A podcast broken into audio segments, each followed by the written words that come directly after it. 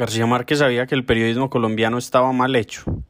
Se involucró con el diseño de los, de los posgrados en periodismo de los Andes porque sabía que periodistas había muy pocos y los pocos que había lo estaban haciendo mal. Se quejaba de que nadie sabía escribir ni leer ni transcribir bien una entrevista siquiera. Lo cierto es que García Márquez fracasó. No se ha resuelto absolutamente nada. En Colombia, sin mucho, hay dos o tres periodistas que hacen bien su, trabajo. El resto son, como él mismo lo dijo, clavijadores, meros voceadores de chivas. Le dijo a Darío Arismendi que si los horrores que han sucedido en Colombia no han acabado con ella, queda el riesgo de que el periodismo sí lo haga. Lo hace. Ya lo hizo. El periodismo es el único mal de esta tierra, no hay otros. Los que puedan parecerlo en realidad son signos del periodismo. Hay dos razones fundamentales. Por un lado, es cierto, como señaló García Márquez, que ningún periodista sabe escribir. La gramática y el estilo literario no son parte del bargueño periodístico. Los periodistas colombianos escriben como escriben los adolescentes en los colegios cuando las profesoras de lengua castellana, que además permítanme el paréntesis, no se debería titular lengua castellana, porque en Colombia no se habla castellano sino español, pero ¿qué van a saber los profesores de colegios si es que para estos efectos son periodistas también, clavijeros del conocimiento? Les piden que escriban ensayos sobre cualquier tema insulso. Esos son adolescentes ignorantes de los complementos gramaticales. Por otro lado, ningún periodista sabe pensar, creen que su profesión tiene origen en el caso concreto y precisamente porque la casuística es el primer impedimento del pensamiento, no piensan. No es que piensen mal, ojalá, sino que no piensan. El periodismo habita en el no pensar en tanto los periodistas malentendieron su profesión.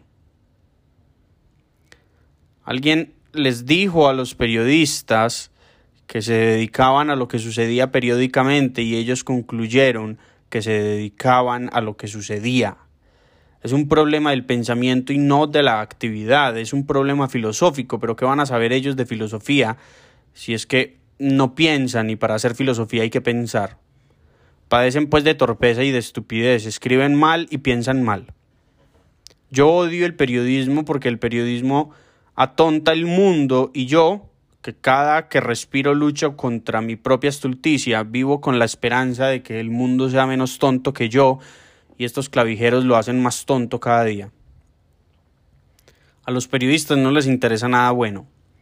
Quieren lo que queremos todos los hijos del siglo, que no es otra cosa que fama, y por eso es que Paola Herrera, sin vergüenza en la cara y sin esperar siquiera que algún juez se pronuncie, decide exigir la pena capital para una ministra. Por eso es que Sebastián Nora, sin haber leído siquiera el régimen general de inhabilidades, aunque qué va a saber Nora lo que es una inhabilidad si él mismo tiene inhabilidad para pensar, exige que un señor, marido de una señora, deje de contratar con el Estado.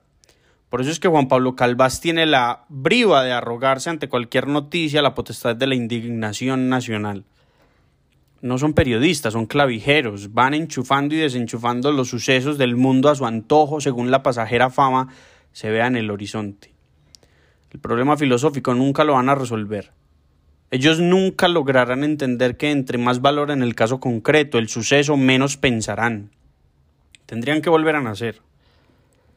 El problema escritural sí, porque se puede aprender. Lo único que tienen que hacer es salir de Twitter 10 minutos seguidos y dejar de creer que los hilos son un género literario. Si alguna vez Herrera, Nora o Calvás escriben un tuit correctamente, yo elimino esta columna y me disculpo públicamente.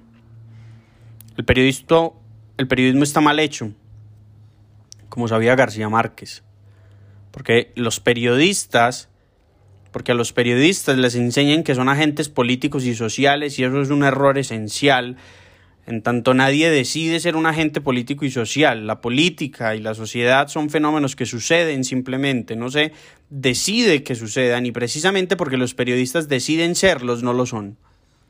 Son rémoras, balastos de la vida social que, alentados por Dios habrá que deseos patéticos y por los lugares comunes de la libertad de expresión impiden que las cosas buenas de este mundo existan como deben existir.